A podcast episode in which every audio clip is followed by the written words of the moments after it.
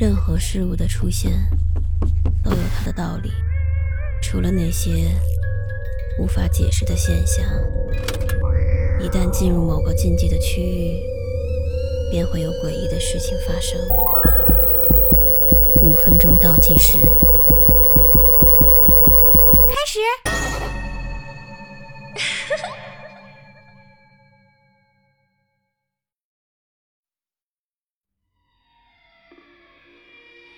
我是可以看到鬼魂的，不仅可以看到，我还可以和他们说话，跟他们做朋友。可是，没有人相信我。鬼魂往往不会意识到他们已经死了，而且他们看起来不像电影里的丧尸那般恐怖。鬼魂其实就和我们一样。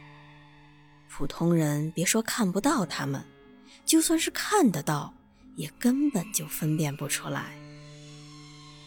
我会用自己特殊的方法，把他们和活人进行区分。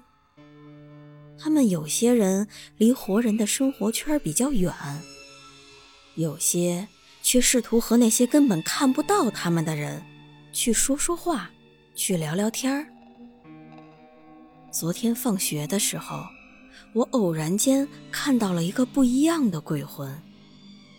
他和我爸爸年纪差不多大，站在远离其他父母的地方，没有跟他们说话，只是直勾勾的一直盯着我。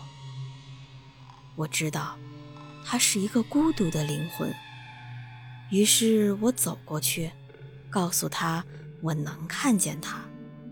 有没有事情是需要我帮忙的？之后的事情我记得不大清楚了，只记得第二天一早，我隐约听见我的父母在哭。我试着跟他们说话，但是他们压根儿就不理我。我知道了，他们一定是昨晚不知道怎么死了。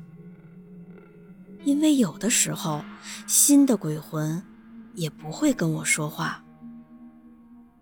过了一会儿，来了好多的警察和记者，我想告诉他们，爸爸妈妈昨晚被杀死了，但是他们也不和我说话，只是和老爸老妈一直的在嘀咕些什么。真是奇怪，我从来。都没有见过这么多鬼魂在一起，为什么他们都不跟我说话呢？